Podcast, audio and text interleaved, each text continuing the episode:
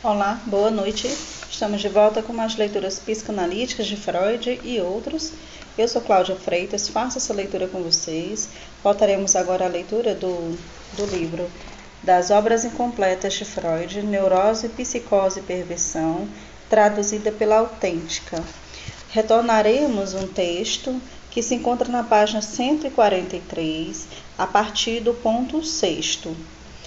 Foi um texto que fizemos anteriormente, um texto bastante longo, e agora nós vamos concluir esse texto. O texto é Bate-se numa criança, o sexto ponto. Quem desejar acompanhar comigo, ele encontra-se na página 143. Logo em seguida, faremos outras leituras. Inicio a leitura. A descrição das fantasias infantis de Surra teria ficado totalmente incompreensível se eu não a tivesse limitado, com exceção de poucas referências, às situações de pessoas do sexo feminino. Vou resumir rapidamente os resultados.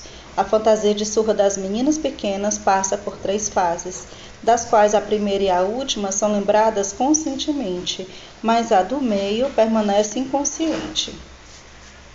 As duas conscientes parecem ser sádicas. A do meio inconsciente é indubitavelmente de natureza masoquista. Seu conteúdo é apanhar do pai, e a elas estão ligadas a carga libidinal e a consciência de culpa. A criança que apanha nas duas primeiras fantasias é sempre outra. Na do meio é apenas a própria pessoa. E na terceira fase, consciente, são em sua maioria meninos que estão apanhando. A pessoa que bate é desde o começo o pai e posteriormente o substituto tomado da série paterna. A fantasia inconsciente da fase do meio teve originalmente um sentido genital. Ela surgiu por recalcamento e regressão no desejo incestuoso de ser amada pelo pai. Em conexão aparentemente mais frouxa, temos o caso de as meninas, entre a segunda e a terceira fase, mudarem seu sexo, fantasiando que são meninos. Talvez eu tenha avançado menos no conhecimento das fantasias de surra dos meninos apenas por causa da diversidade do meu material. É compreensível que eu esperasse encontrar, no caso de meninos e meninas, plena analogia entrando a mãe no lugar do pai na fantasia. Essa expectativa pareceu confirmar-se, pois a fantasia que consideramos correspondente no menino tinha como conteúdo apanhar da mãe, posteriormente de uma pessoa substituta. Apenas a fantasia em que a própria pessoa é tomada como objeto distinguiu-se da segunda fase no caso das meninas, pelo fato de que ela podia tornar-se consciente. Se, entretanto, por causa disso, se quisesse equipará-la à terceira fase da menina, teríamos uma nova diferença, a saber, a de que a própria pessoa do menino não seria substituída por muitas pessoas, indeterminadas e estranhas, e muito menos por muitas meninas. Portanto, malogrou-se a expectativa de um paralelismo completo. Meu material masculino só só consistia de poucos casos, de fantasia infantil de surra, sem qualquer outro dano sério da atividade sexual. Em contrapartida, incluía um número maior de pessoas que eu devia descrever como verdadeiros masoquistas, no sentido da perversão sexual. Algumas delas encontravam sua satisfação sexual como fantasias masoquistas, exclusivamente no onanismo, outros conseguiam combinar de tal maneira o masoquismo e a atividade genital que nas encenações masoquistas e sob condições dessa mesma ordem alcançavam ereção e ejaculação ou entravam em condições para executar um coito normal. A isso se, tomou, se somou o raro caso de um masoquista que, em sua ação perversa, foi perturbado por representações obsessivas de intensidade intolerável. Perversos satisfeitos muito raramente veem razão para procurar análise. No entanto, para os três grupos mencionados de masoquistas, pode haver fortes motivos que os levem ao analista.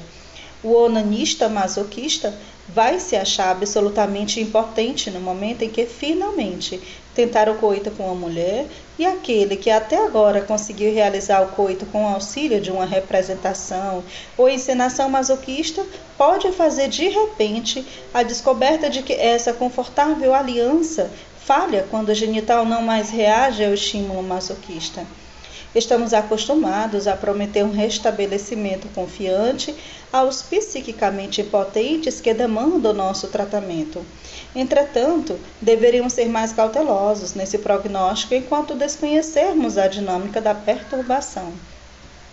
Pois a análise nos apresenta uma surpresa desagradável quando revela como causa da impotência meramente psíquica uma peculiar posição masoquista, talvez há muito tempo arraigada, no caso desses homens masoquistas, fazemos agora uma descoberta que nos adverte a não continuar perseguindo a analogia com as relações encontradas nas mulheres, mas para julgarmos o estado de coisas separadamente. Isso porque fica revelado que eles, tanto nas fantasias masoquistas quanto nas encenações para a sua realização, assumem sistematicamente o papel de mulheres e que, portanto, seu masoquismo coincide com uma posição feminina. Isso é facilmente demonstrado pelos detalhes da fantasia. Muitos pacientes, no entanto, já o sabem ou o expressam como uma certeza subjetiva. Nada se altera se o embelezamento da cena masoquista se atém à ficção de um menino, um pajem um aprendiz mal criado. Mas as pessoas que aplicam castigo são sempre mulheres tanto nas fantasias como nas encenações. Isso é bastante confuso. Também gostaríamos de saber se o masoquismo na fantasia infantil de Surra já se baseia nessa posição feminina. Por isso, deixemos de lado as proporções de difícil explicação do masoquismo dos adultos e voltemos-nos para as fantasias infantis de surra do sexo masculino. Nesse caso, a, a análise dos primeiros anos da infância nos permite novamente ou suscetível de consciência, fazer uma descoberta surpreendente. A fantasia consciente ou suscetível de consciência de apanhar da mãe não é primária. Ela tem um estágio preliminar que é sistematicamente inconsciente com o seguinte conteúdo: sou surrada pelo meu pai. Esse estágio preliminar corresponde realmente, portanto, à segunda fase da fantasia da menina. Já a fantasia conhecida e consciente, sou surrada pela minha mãe, encontra-se no lugar da terceira fase da menina, na qual, como foi mencionado, meninos desconhecidos são os objetos que apanham. Não consegui demonstrar no menino um estágio preliminar de natureza sádica comparável à primeira fase da menina, mas não quero aqui externar nenhuma desistência definitiva, pois vejo muito bem a possibilidade da existência de tipos mais complicados. O fato de ser surrado relativo à fantasia masculina, como a chamarei de maneira breve, esperando não ser mal interpretado, é também um ser amado no sentido genital que foi rebaixado através da regressão. Portanto, a fantasia masculina inconsciente não era originalmente sou surrada por meu pai, como antes supusemos provisoriamente, mas muito mais, sou amado por meu pai. Ela foi transformada pelos processos conhecidos na fantasia consciente. Sou surrado pela minha mãe, a fantasia de surra dos meninos é, portanto, passiva desde o início. Nascida realmente da posição feminina diante do pai, ela também se equipara com a posição feminina, a da menina no complexo de Édipo. Só que o paralelismo entre ambas, esperados por nós, deve ser trocado por uma qualidade comum de outro tipo. Em ambos os casos, a fantasia de surra deriva da ligação incestuosa com o pai. Penso que contribuirá para uma visão mais clara do conjunto se eu introduzir aqui outras concordâncias e distinções entre as fantasias de surra de ambos os sexos. Na menina, a fantasia masoquista inconsciente parte da posição edípica normal. No menino, da invertida, que toma o pai como objeto de amor. Na menina, a fantasia possui uma fase prévia, a primeira fase, na qual o surrar aparece como seu significado indiferente e recai sobre uma pessoa odiada por ciúmes. Ambos os elementos faltam no menino e exatamente essa diferença poderia ser removida por uma observação mais feliz. Na passagem para a substituída fantasia consciente, a menina retém a pessoa do pai e dessa forma o sexo da pessoa que bate, mas ela troca a pessoa que apanha e seu sexo, de maneira que no final um homem bate em crianças do sexo masculino. Ao contrário, o menino troca a pessoa e o sexo daquele que bate, ao substituir o pai pela mãe e mantém a sua própria pessoa, de maneira que ao final Aquele que bate e a pessoa que apanha são de sexos diferentes. Na menina, a situação originariamente masoquista ou passiva é transformada pelo recalcamento em sádica, cuja característica sexual está muito apagada. No menino, ela permanece masoquista e conserva, por causa da diferença sexual entre quem bate e quem apanha, mais semelhança com a fantasia originária de significado genital. O menino evita a homossexualidade através do recalcamento e do remodelamento da fantasia inconsciente. E o que é notável em sua posterior fantasia consciente é que ela tem como conteúdo uma posição feminina, sem escolha homossexual de objeto. Ao contrário, pelo mesmo processo, a menina escapa da exigência da vida amorosa, fantasia-se como homem, sem se tornar masculinamente ativa e agora só presencia, mas como espectadora, o ato que substitui o sexual. Estamos autorizados a supor que não é muito que muda com o recalcamento da fantasia, originalmente inconsciente. Tudo que para a consciência foi recalcado é substituído e permanece conservado e, é que, e é eficaz no inconsciente. Não é o mesmo que acontece com o efeito da regressão na fase anterior da organização sexual. Desta, podemos acreditar que ela também altera as condições do inconsciente, de modo em que ambos os sexos, na verdade, não se conservariam no inconsciente. Após o recalcamento, a fantasia passiva de ser amado pelo pai, mais a masoquista de ser surrado por ele.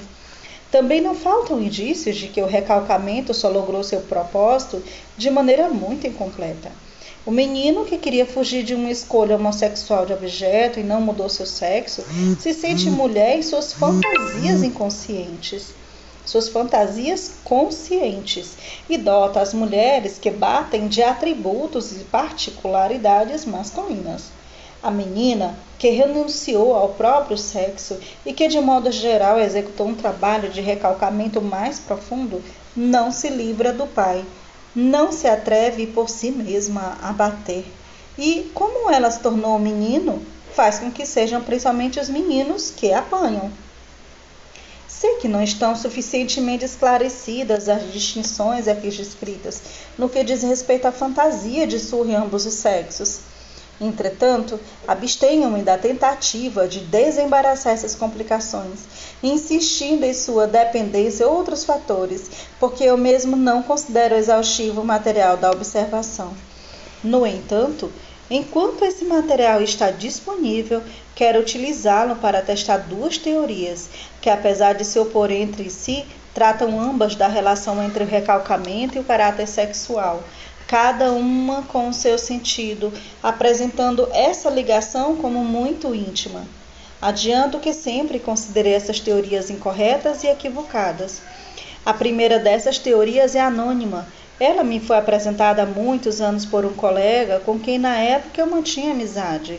Sua generosa simplicidade é tão sedutora que só podemos nos perguntar espantados porque desde então só encontramos representada na literatura e em algumas alusões esparsas. Ela se apoia na constituição bissexual dos seres humanos e afirma que em cada um deles o motivo do recalcamento seria a luta entre os dois caracteres sexuais. O sexo dominante na pessoa, aquele que foi mais fortemente desenvolvido, seria, teria recalcado no inconsciente a representação psíquica do sexo subjugado. O núcleo do inconsciente, o recalcado, seria, portanto, em cada ser humano aquele do sexo oposto nele presente. No entanto, isso só pode oferecer um sentido palpável se deixarmos que se determine o sexo de um ser humano pela forma de seus genitais. Do contrário, não se saberia ao certo qual o sexo mais forte de um ser humano. Correríamos o risco de voltar a viver como resultado da investigação aquilo mesmo que deveria servir como ponto de apoio. Resumidamente, no homem, o que há de ser recalcado inconsciente pode remontar a emoções pulsionais femininas, ocorrendo o inverso na mulher. A segunda teoria é a de origem mais recente. Ela condiz com a primeira, porque também considera a luta entre os sexos decisiva para o recalcamento. No restante, ela teve de se opor à primeira. Além disso, ela não faz uso de apoios biológicos, mas sociológicos. Essa teoria do protesto masculino, formulada por Alfred Adler, como conteúdo de que todo indivíduo resiste em permanecer na inferior linha feminina e se esforça para a única se esforça para a única linha satisfatória e masculina. A partir desse protesto masculino, Adler explica de um modo geral a formação do caráter e da neurose.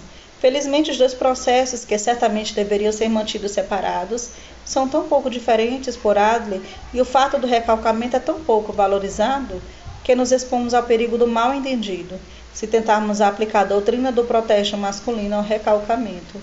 Penso que em todos os casos essa tentativa teria como resultado que o protesto masculino, o querer separar-se da linha feminina, é o motivo do recalcamento. Portanto, o recalcante seria sempre uma moção pulsional masculina e o recalcado uma feminina.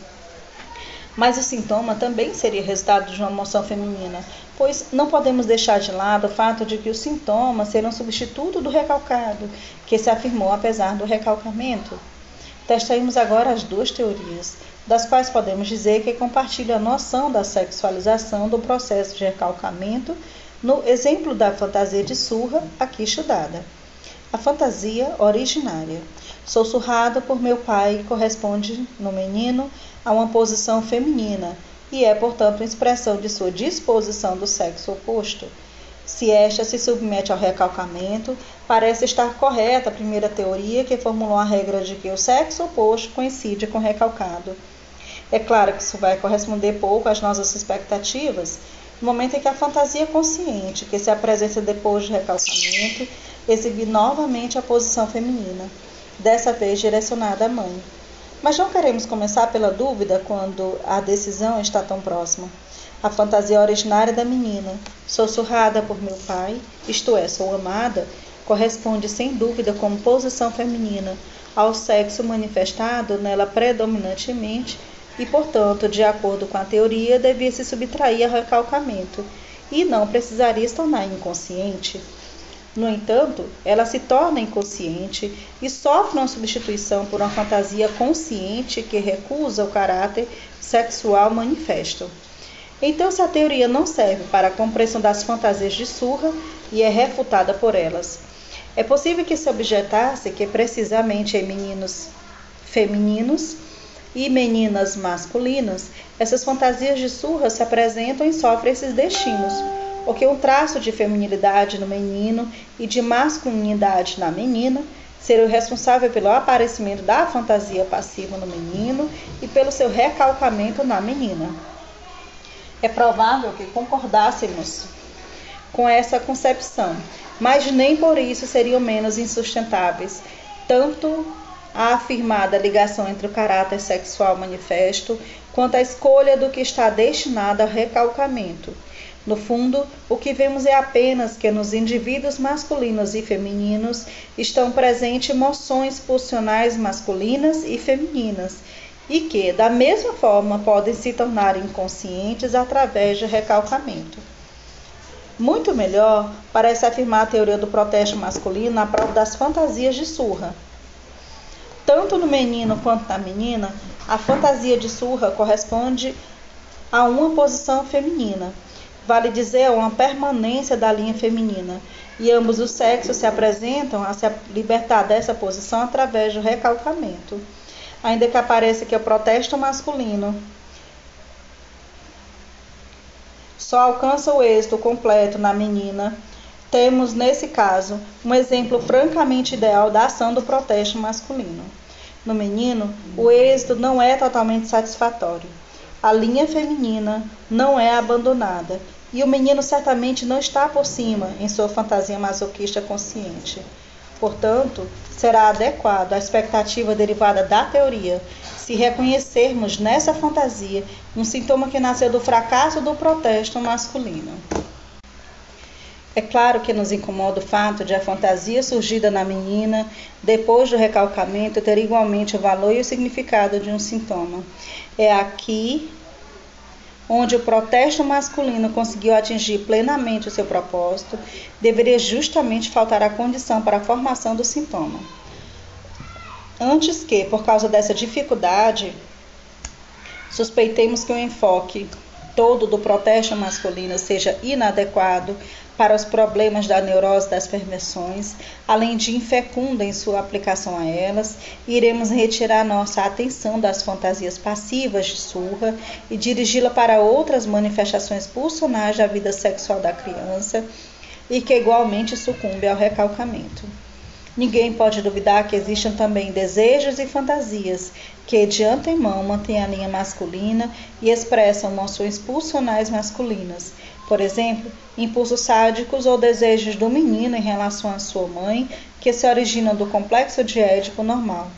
Também não há dúvidas de que esses também serão afetados pelo recalcamento, e se o protesto masculino conseguiu explicar bem o recalcamento das fantasias passivas e posteriormente masoquistas, é por esse motivo então que ele será totalmente desnecessário para o caso oposto das fantasias ativas.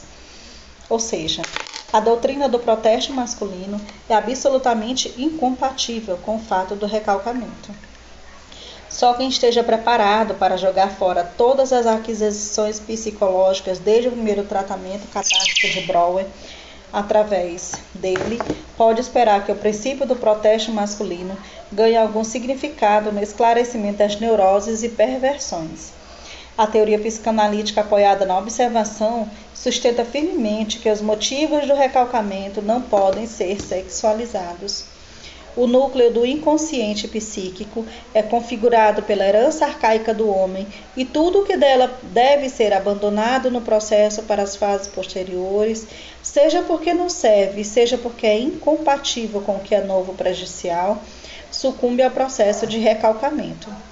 Essa seleção tem mais êxito em um grupo de pulsões do que no outro. Essas últimas, as pulsões sexuais, por causa de situações especiais que já foram assinaladas várias vezes, são capazes de fazer fracassar o propósito do recalcamento e de forçar sua representação através de formações substitutivas de natureza perturbadora. Por isso, a sexualidade infantil submetida ao recalcamento é a força pulsional mais importante da formação do sintoma, ao passo que a parte essencial de seu conteúdo, o complexo diético, é o complexo nuclear da neurose. Espero, com este ensaio, ter despertado a expectativa de que também as aberrações sexuais infantis, assim como as da maturidade, derivam do mesmo complexo. Fim do artigo. Vamos agora iniciar o próximo artigo. Está na página 157 com o tema sobre a psicogênese de um caso de homossexualidade feminina. Um artigo de Freud de 1920.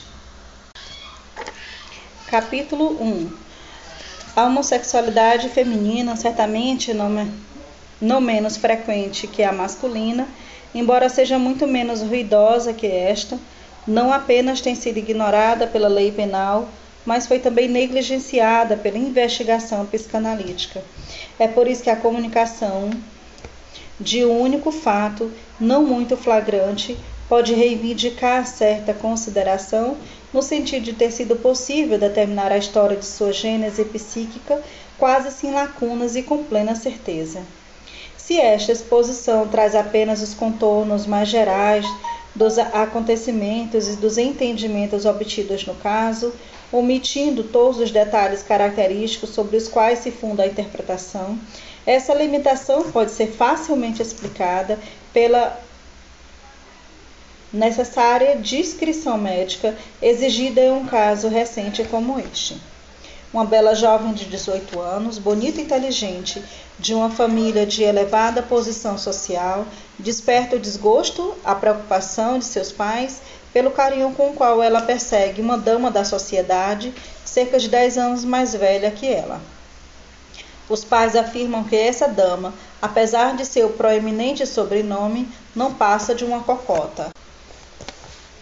O que se sabe sobre ela é que vive com uma amiga casada, com a qual mantém relações íntimas, ao mesmo tempo que se envolve em relações amorosas levianas com um certo número de homens. A mulher não desmente essa má reputação, mas não se deixa confundir por ela em sua adoração pela dama, apesar de não lhe faltar o sentido da conveniência e do decoro. Nenhuma proibição e nenhuma vigilância impedem de aproveitar as raras ocasiões de se encontrar com a amada, de descobrir todos os seus hábitos, de esperar por elas horas a fio na porta de sua casa, nas paradas de bonde, de lhe enviar flores, etc. É evidente que esse único interesse da jovem havia devorado todos os outros. Ela não se preocupa em continuar sua formação, não dá mais importância às relações sociais, aos prazeres próprios às jovens e só conserva a ligação com algumas amigas que lhe possam servir como confidentes ou auxiliares. Os pais não sabem até que ponto haviam chegado as coisas entre a sua filha e aquela dama duvidosa, e se os limites de um entusiasmo carinhoso já haviam sido ultrapassados. Nunca notaram na jovem qualquer interesse por homens jovens, nem prazer por seus galanteios. Por um lado, estava claro para eles que essa inclinação atual por uma mulher era apenas a continuação intensificada do que se anunciou nos últimos anos. Quanto a outras pessoas do sexo feminino, o que provocou a suspeita e a inclemência do pai. Dois aspectos de sua conduta, aparentemente em oposição, deixaram os pais mais aborrecidos. Ela não tinha nenhum escrúpulos em se exibir publicamente com a amada de fama duvidosa nas ruas mais frequentadas, desconsiderando, portanto, sua própria honra e não menosprezava nenhum meio de enganar, nenhum subterfúgio, nenhuma mentira para encobrir e tornar possíveis os encontros com ela. Portanto, muita sinceridade por um lado e completa dissimulação por outro. Certo dia, acabou ocorrendo que, de fato, nessas circunstâncias, teria de acontecer. O pai encontrou pela rua sua filha em companhia daquela dama com quem já havia tomado conhecimento. Ele passou por elas com um olhar furioso que não anunciava nada de bom. Imediatamente a jovem correu e jogou-se por cima do muro em direção à linha do trem urbano que passava ali perto. Ela pagou por essa tentativa de suicídio, indubitavelmente séria, com uma longa convalescência, mas por sorte sem lesões permanentes. Depois de sua recuperação, descobriu que a situação estava mais favorável para seus desejos do que antes. Os pais não mais ousavam contrariá-la com tanta determinação, e a dama, que até então se havia se mostrado inacessível, não aceitando suas investidas, ficou tocada com uma prova tão inequívoca de ser a paixão e passou a tratá-la mais amigavelmente. Cerca de meio ano após o acidente, os pais se dirigiram ao médico e lhe confiaram a tarefa de reconduzir a sua filha à normalidade. A tentativa de suicídio da jovem lhes havia mostrado claramente que os instrumentos de autoridade da disciplina caseira não foram capazes de dominar tal perturbação. Mas é bom tratar aqui separadamente a atitude do pai e da mãe. O pai era um homem sério, respeitado e, no fundo, muito terno, um tanto distanciado dos filhos por sua assumida rigidez. Sua conduta para com a única filha era fortemente influenciada por sua esposa, a mãe da moça. Quando ele primeiro tomou conhecimento das inclinações homossexuais da filha, isso enfureceu e quis reprimi-la com ameaças. Na ocasião, ele deve ter oscilado entre diversas, mas igualmente penosas concepções possíveis, se devia ver nela um ser vicioso, degenerado ou mentalmente perturbado. Mesmo depois do acidente, ele não conseguiu levar a questão à altura de uma resignação racional, sobre qual um dos nossos colegas médicos, por causa de um deslize de alguma forma parecida em sua família, expressou-se da seguinte maneira: é uma infidelidade como qualquer outra. É uma infelicidade como qualquer outra. A homossexualidade de sua filha tinha algo que despertava sua completa amargura. Ele estava decidido a combatê-la com todos os meios. Não se deteve diante do tão amplamente difundido menosprezo geral pela psicanálise em Viena e se voltou a ela em busca de auxílio. Se essa via fracassasse, ele ainda teria na reserva o mais poderoso antídoto, um rápido casamento poderia despertar os instintos naturais da jovem e sufocar suas inclinações não naturais. A atitude da mãe da jovem não foi tão fácil de visualizar. Era uma mulher ainda jovem que claramente não queria renunciar à pretensão de agradar por sua própria beleza. O que estava claro é que não tomava o entusiasmo de sua filha tão drasticamente e de maneira alguma se indignava com ela como o pai. Durante algum tempo, ela até mesmo havia usufruído da confiança da jovem com relação ao enamoramento por aquela dama. Parece que basicamente tomou partido contrário por causa da prejudicial franqueza com a qual a filha proclamava seus sentimentos diante do mundo inteiro. Ela própria havia sido neurótica durante vários anos, deleitava-se com grande atenção por parte do marido, tratava suas crianças de maneira bastante desigual sendo na verdade dura com a filha e demasiado carinhosa com seus três filhos, dos quais o mais novo era temporão e na ocasião ainda não tinha três anos de idade. Não foi fácil apurar algo mais precioso sobre seu caráter, pois, em consequência dos motivos que só mais tarde serão compreendidos, as indicações da paciente sobre a sua mãe sempre continham uma reserva que, no caso do pai, não se mantinha. Aqui tem 14 o médico que fosse assumir o tratamento analítico da jovem tinha várias razões para se sentir desconfortável. Ele não tinha diante de si a situação que a análise exige, a única na qual ela pode demonstrar sua eficácia. Essa situação, em sua configuração ideal, como se sabe, apresenta o seguinte aspecto: alguém que normalmente é senhor de si sofre de um conflito interior ao qual o vizinho não consegue colocar um fim. Então, vai um analista, formula sua queixa e lhe pede o auxílio. O médico trabalha então de mãos atadas, de mãos dadas com a parte da personalidade bipartida pela doença contra a outra parte do conflito. Outras situações diferentes dessas são mais ou menos desfavoráveis para a análise e acrescentam novas dificuldades àquelas que são internas ao caso.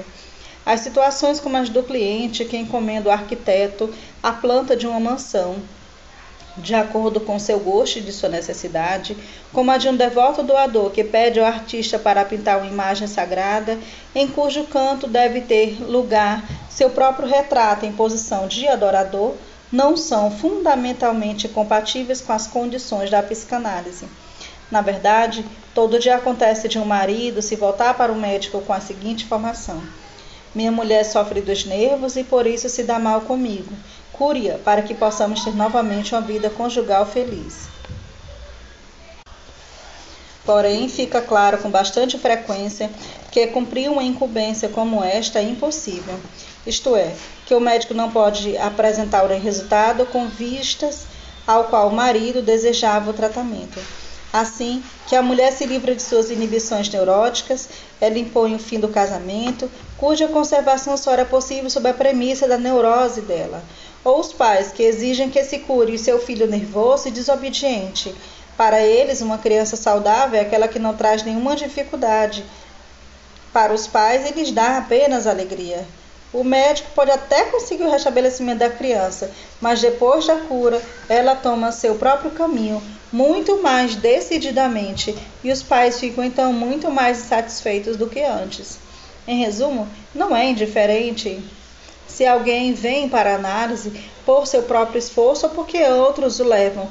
Se ele próprio deseja sua mudança, ou apenas seus parentes que o amam, ou aqueles dos quais se deveria esperar esse amor. Outros fatores desfavoráveis a serem avaliados eram os fatos de que a jovem nem era doente, ela não sofria por razões internas, não reclamava sobre seu estado e de que a tarefa solicitada não era a de solucionar um conflito, mas a de converter uma variante da organização sexual para outra. Essa operação de remover a inversão genital ou a homossexualidade nunca pareceu fácil, segundo a minha experiência.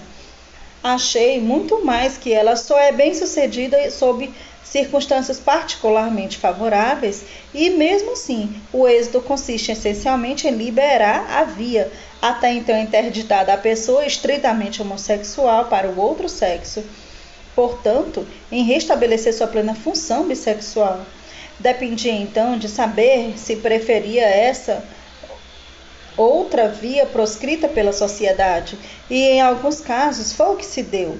É preciso pensar que também a sexualidade normal depende de uma limitação da escolha de objeto e que, em geral, empreender a mudança de um homossexual declarado em um heterossexual não é mais promissor que o inverso, exceto que, em razões práticas, esse último caso nunca é tentado. Os êxitos da terapia psicanalítica no tratamento da homossexualidade, que aliás apresenta muitas formas, não são de acordo com os números realmente excepcionais. Via de regra, o homossexual não pode abandonar seu objeto de prazer. Não é possível convencê-lo de que o prazer ao qual aqui ele renuncia seria reencontrado em outro objeto no caso da mudança se acaso se submete ao tratamento, é porque, em geral, motivos externos o pressionaram. As desvantagens sociais, os perigos de sua escolha de objeto e esses componentes da pulsão de autoconservação demonstram ser muito mais fracos na luta contra as aspirações sexuais.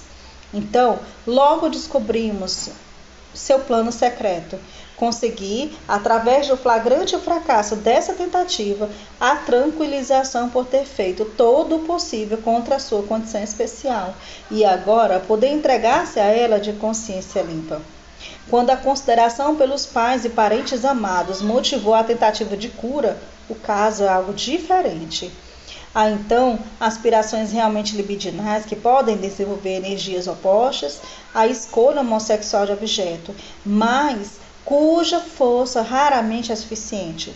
Só quando a fixação no objeto de mesmo sexo ainda não se tornou suficientemente forte, ou quando preexistem rudimentos e restos da escolha heterossexual do objeto, Portanto, em caso de haver uma organização ainda oscilante ou claramente bissexual, é que o prognóstico da terapia psicanalítica pode apresentar-se mais favorável. Por esta razão, evitei completamente oferecer aos pais a perspectiva da realização do seu desejo. Apenas me declarei preparado para estudar cuidadosamente a jovem durante algumas semanas ou meses, para então poder me manifestar sobre as possibilidades de influenciá-la com a continuação da análise. De fato, em um grande número de casos, a análise se decompõe em duas fases claramente distintas em uma primeira, o médico consegue do paciente os conhecimentos necessários, familiariza-o com as premissas e os postulados na análise e desenvolve diante dele a construção da origem do seu sofrimento, para a qual se acredita autorizado a partir do material oferecido pela análise. Em uma segunda fase, é o próprio paciente que se aposta do material que lhe foi exposto trabalha nele, recorda o que consegue daquilo que nele está aparentemente recalcado e tenta repetir o material restante, de certa forma revivendo. Com isso, ele pode confirmar, completar, corrigir as formulações do médico. É só durante esse trabalho que ele experimenta a alteração interna pela almejada superação das resistências e adquire as convicções que o tornam independente da autoridade médica. Nem sempre essas duas fases são nitidamente separadas no curso do tratamento analítico. Isso só pode acontecer se a resistência cumprir certas condições. Mas quando é o caso, podemos traçar a comparação com as duas correspondentes etapas de uma viagem. A primeira compreende todos os preparativos necessários e hoje são complicados e difíceis de cumprir, até que finalmente se compra a passagem, chega à plataforma e se garante um lugar no vagão. Agora, se tem o direito e a possibilidade de viajar para um país distante, mas após todos esses preparativos ainda não se está lá, nem se avançou nenhum quilômetro em direção à meta. Para isso, ainda preciso que se cumpra a própria viagem de uma estação a outra, e essa parte da viagem pode ser bem comparada à segunda fase. A análise de minha paciente em questão se desenrolou de acordo com esse esquema de duas fases, mas não continuou depois do início da segunda fase.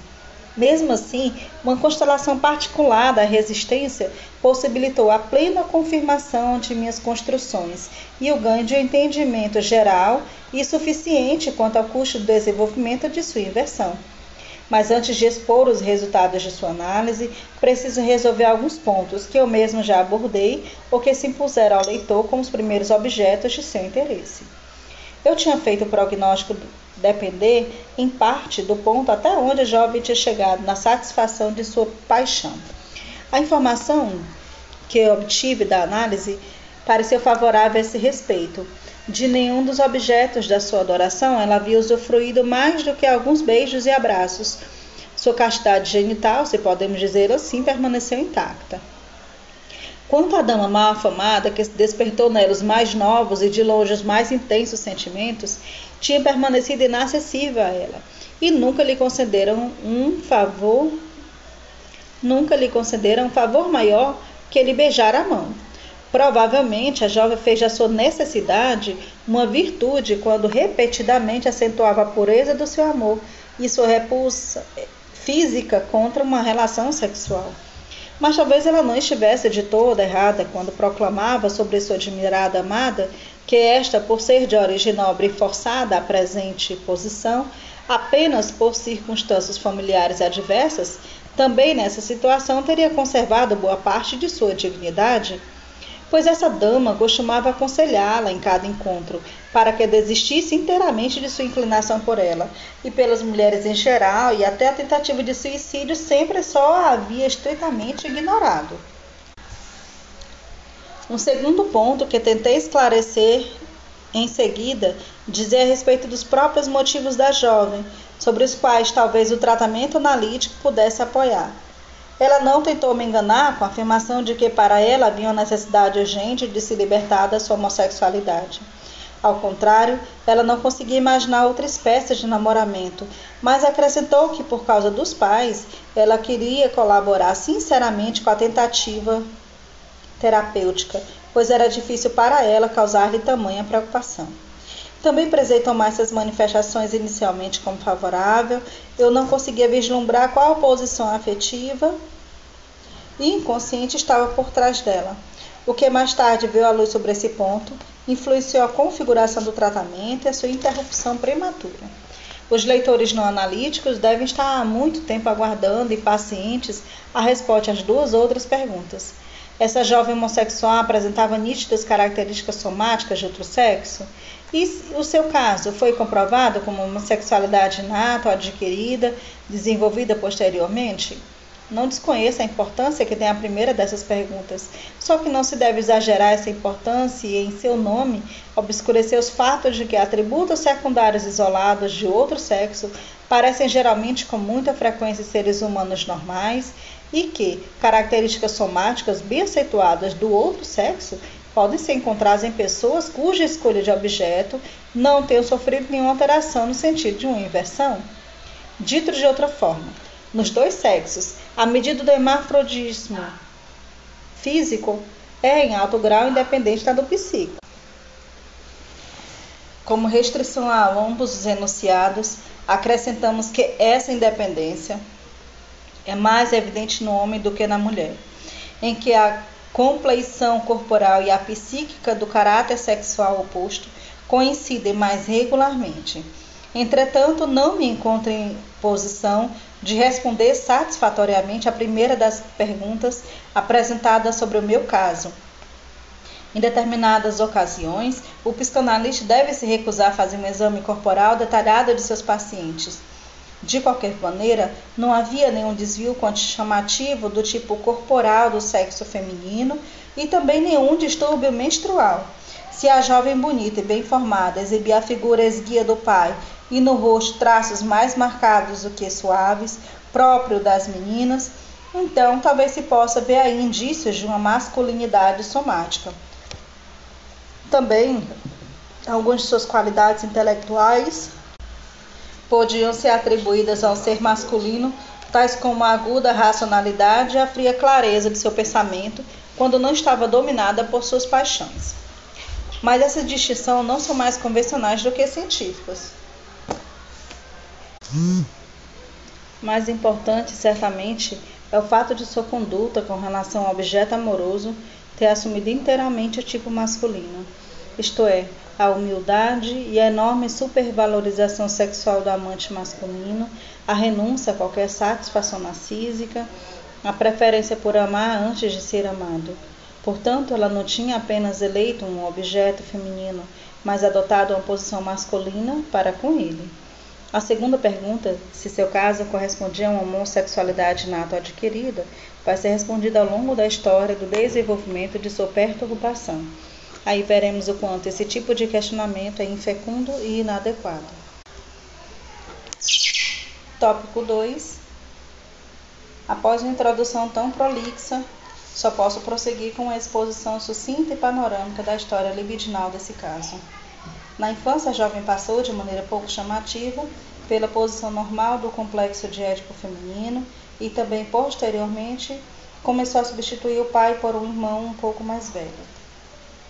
Traumas sexuais na juventude não foram lembrados nem descobertos pela análise. A comparação dos genitais do irmão com seus, que ocorreu no início do período de latência, aos cinco anos ou pouco antes, deixou-lhe uma forte impressão, e foi possível rastrear seus efeitos por um bom tempo. Sobre o onanismo na primeira infância, houve poucos indícios ou a análise não avançou o suficiente para esclarecer esse ponto. O nascimento de um segundo irmão, quando ela tinha entre 5 e 6 anos, não exerceu nenhuma influência especial sobre o seu desenvolvimento. Nos anos escolares e da pré-puberdade, ela se familiarizou pouco a pouco com os fatos da vida sexual e os acolheu com uma mescla de volúpia e temerosa recusa, que se pode chamar de normal e sem exagero. Todas essas informações parecem ser bem escassas, e nem sequer posso garantir que estejam completas. Pode ser que a história da juventude tenha sido muito mais rica, eu não sei. Como já disse, a análise se interrompeu depois de pouco tempo e por isso produziu uma anamnese não muito mais confiável que as outras anamneses de homossexuais que com razão foram questionadas. A jovem também tinha sido, nunca tinha sido neurótica e nem sequer trouxe um sintoma histérico para análise. De maneira que as oportunidades para investigar sua história infantil não puderam se apresentar tão prontamente. Com 13 e 14 anos, ela se manifestou uma carinhosa predileção, exageradamente forte na opinião de todos, por um garotinho de quase 3 anos, que ela podia ver regularmente em um parque infantil. Apegou-se à criança tão calorosamente que daí nasceu uma longa relação amistosa com os pais do pequenino. Desde desse acontecimento, é possível concluir que, na época, ela foi dominada por um forte desejo de ser mãe de ter um filho. Mas pouco tempo depois, o garoto passou a ser indiferente e ela começou a mostrar um interesse por mulheres maduras, mas ainda jovens, interesse cujas manifestações logo se renderam no doloroso castigo por parte do pai. Ficou estabelecida acima de qualquer dúvida que essa mudança coincidiu com o um acontecimento na família, a partir do qual podemos esperar o esclarecimento da mudança. Antes, sua libido estava focada na maternidade e depois ela se tornou uma homossexual apaixonada por mulheres maduras, o que seguiu sendo desde então. O acontecimento tão importante para nossa compreensão foi a nova gravidez da mãe e o nascimento de um terceiro irmão quando ela tinha 16 anos. A trama que revelarei em seguida não é o produto dos meus dons para concatenações. Ela me foi sugerida por um material analítico tão digno de confiança que posso reivindicar para ele uma segurança objetiva. Uma série de sonhos interligados e de fácil interpretação foi particularmente decisiva para tal. A análise permitiu confirmar, sem sombra de dúvida, que a dama amada era o substituto da mãe. Mas a dama não era a mãe, nem tinha sido o primeiro amor da jovem. Os primeiros objetos de sua preferência desde o nascimento do último irmão foram realmente mães, mulheres entre 30 e 35 anos, cujos filhos ela conheceu nas férias de verão ou no círculo familiar da cidade. A condição para a maternidade foi mais tarde abandonada, porque na realidade não se conciliava bem com outra que se foi se tornando cada vez mais importante. A ligação particularmente intensa com a última amada, a dama, tinha mais uma razão de ser, que a jovem descobriu certo, certo dia com facilidade. A silhueta esbelta, a beleza severa, a natureza rude da dama faziam-na lembrar-se de seu próprio irmão, um pouco mais velho. Assim, o objeto escolhido por último não correspondia apenas ao seu ideal de mulher, mas também ao seu ideal de homem e reunia a satisfação da orientação do desejo homossexual e a do heterossexual. Como se sabe, a análise de homossexuais masculinos mostrou a mesma coincidência em numerosos casos, um sinal que não se concebamos a natureza e a origem da inversão de maneira demasiado simplista e não percamos de vista a bissexualidade geral do ser humano. Mas como podemos entender que justamente por causa do nascimento tardio de uma criança, quando a jovem já estava madura e tinha os próprios desejos intensos, foi levada a orientar sua ternura apaixonada à mulher que lhe deu à luz, essa criança, sua própria mãe, e a expressá-la em substituto da mãe. A partir de tudo o que sabemos, devemos esperar o contrário. Nessas situações, as mães costumam se acanhar diante das filhas, quase em idade de casamento. As filhas têm pela mãe um sentimento misto de pena, desprezo e inveja que em nada contribui para aumentar a ternura pela mãe. A jovem que observamos tinha bem poucos motivos para sentir carinho por sua mãe.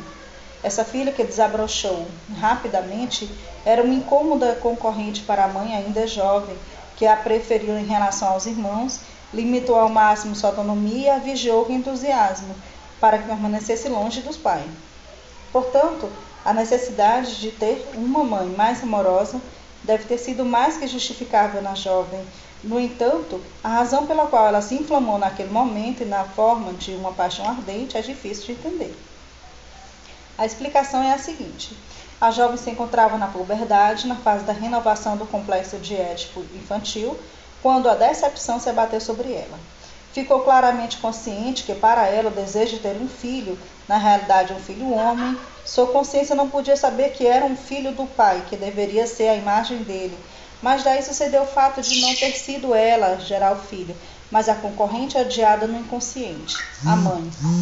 Furiosa e amargurada, afastou-se absolutamente do pai e dos homens em geral. Depois desse primeiro fracasso, rejeitou sua feminilidade e procurou outra colocação para a sua libido. Assim, comportou-se de maneira bem semelhante à de muitos homens que, após sua primeira experiência desagradável, rompem para sempre com o infiel sexo das mulheres e se tornam misóginos.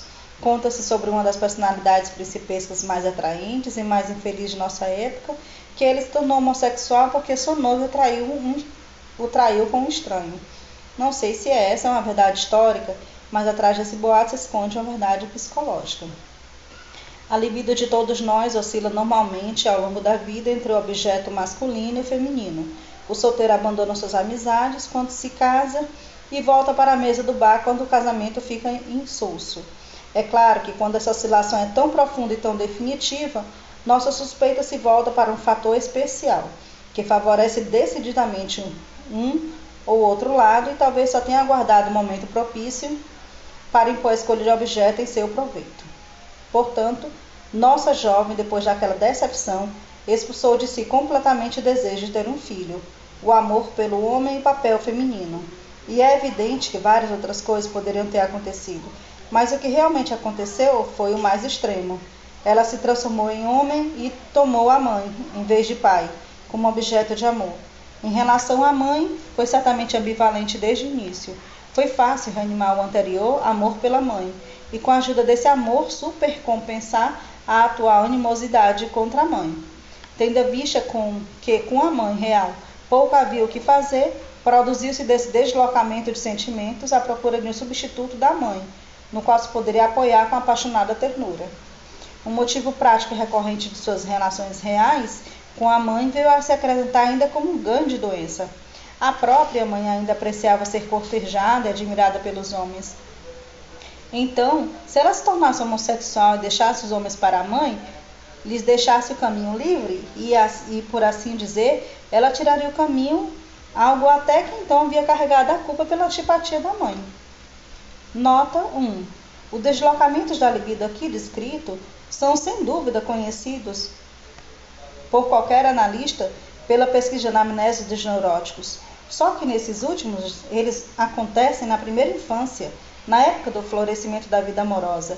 E essa jovem que de modo algum é neurótica, ele se desenvolve nos primeiros anos após a puberdade. Aliás, da mesma forma, de maneira totalmente inconsciente. Será que esse fator temporal algum dia se revelará de elevada importância? Nota 2. Como até agora esse deixar caminho livre para alguém não foi mencionado entre as causas da homossexualidade, o do mecanismo de fixação da libido, gostaria de acrescentar aqui uma observação analítica semelhante, interessante por uma circunstância particular. Há algum tempo conheci dois irmãos, gêmeos, ambos dotados de intensos impulsos libidinais. Um deles tinha muita sorte com mulheres e mantinha inúmeras relações com senhoras e moças. O outro, a princípio, estava no mesmo caminho mas depois tornou-se desagradável para ele rivalizar com o irmão, ser confundido com ele em circunstâncias íntimas por causa de sua semelhança e resolver a dificuldade tornando-se homossexual. Ele deixou as mulheres para o irmão e assim se lhe deixou caminho livre. Outra vez, tratei um homem jovem, artista, de disposição inequivocadamente bissexual, para quem a homossexualidade se instalou simultaneamente a uma perturbação no trabalho. Fugiu ao mesmo tempo das mulheres e do trabalho. A análise que pôde desenvolvê-lo a ambos provou que o temor diante do pai era o motivo mais poderoso das duas perturbações, na verdade, renúncias. Em sua imaginação, todas as mulheres pertenciam ao pai, e ele se refugiou nos homens por resignação, para deixar o caminho livre para o pai resolver o conflito. Essa motivação de escolha homossexual de objeto deve ser frequente nos tempos primordiais da espécie humana, era realmente assim. Todas as mulheres pertenciam ao pai e ao chefe da horda primordial. Em irmãos gêmeos, esse deixar o caminho livre também desempenha um papel importante em outros domínios além da escolha amorosa. Por exemplo, o irmão mais velho dedica-se à música e é reconhecido por isso. O mais novo, muito mais dotado musicalmente, logo interrompe seus estudos de música, apesar da falta que sente deles, e não é mais possível movê-lo a tocar um instrumento. Esse é apenas um exemplo para um acontecimento muito mais frequente, e a investigação dos motivos que levam a deixar o caminho livre, em vez de aceitar a concorrência, revela circunstâncias psíquicas muito mais complicadas. Voltando ao parágrafo. A posição libidinal concedida dessa maneira foi então reforçada à jovem, quando a jovem percebeu quanto ela era desagradável para o pai. Desde aquela primeira punição por causa de uma aproximação muito carinhosa à mulher, ela sabia como que podia ofender o pai e como podia se vingar dele Agora ela permanecia homossexual para desafiar o pai. Também não tinha escrúpulos por enganá-lo, por lhe mentir de todas as maneiras.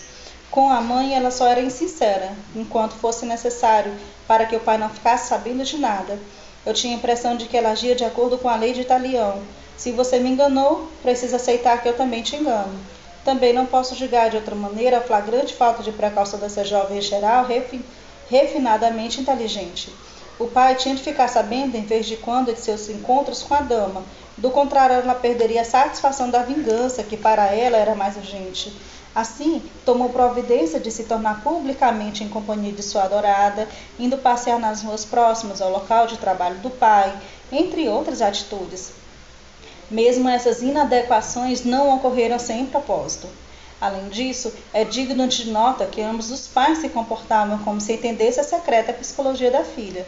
A mãe se mostrava tolerante, como se recebesse o deixar o caminho aberto da filha como uma deferência. Se o pai se enfurecia, como se sentisse a intenção da vingança dirigida contra outra sua pessoa. Mas a inversão da jovem recebeu o último esforço quando viu na dama um objeto que ao mesmo tempo oferecia satisfação a parte de sua libido heterossexual ainda ligado ao irmão. Fim do artigo. Vamos continuar esse próximo artigo a partir do terceiro tópico e é na página 174. Estamos lendo o texto de Freud de 1920 sobre a psicogênese de um caso de homossexualidade feminina, traduzida pela Autêntica nas obras incompletas de Freud, Neurose, Psicose e Perversão. Então, começaremos um novo podcast a partir da página 174. Obrigada a todos que continuaram até aqui.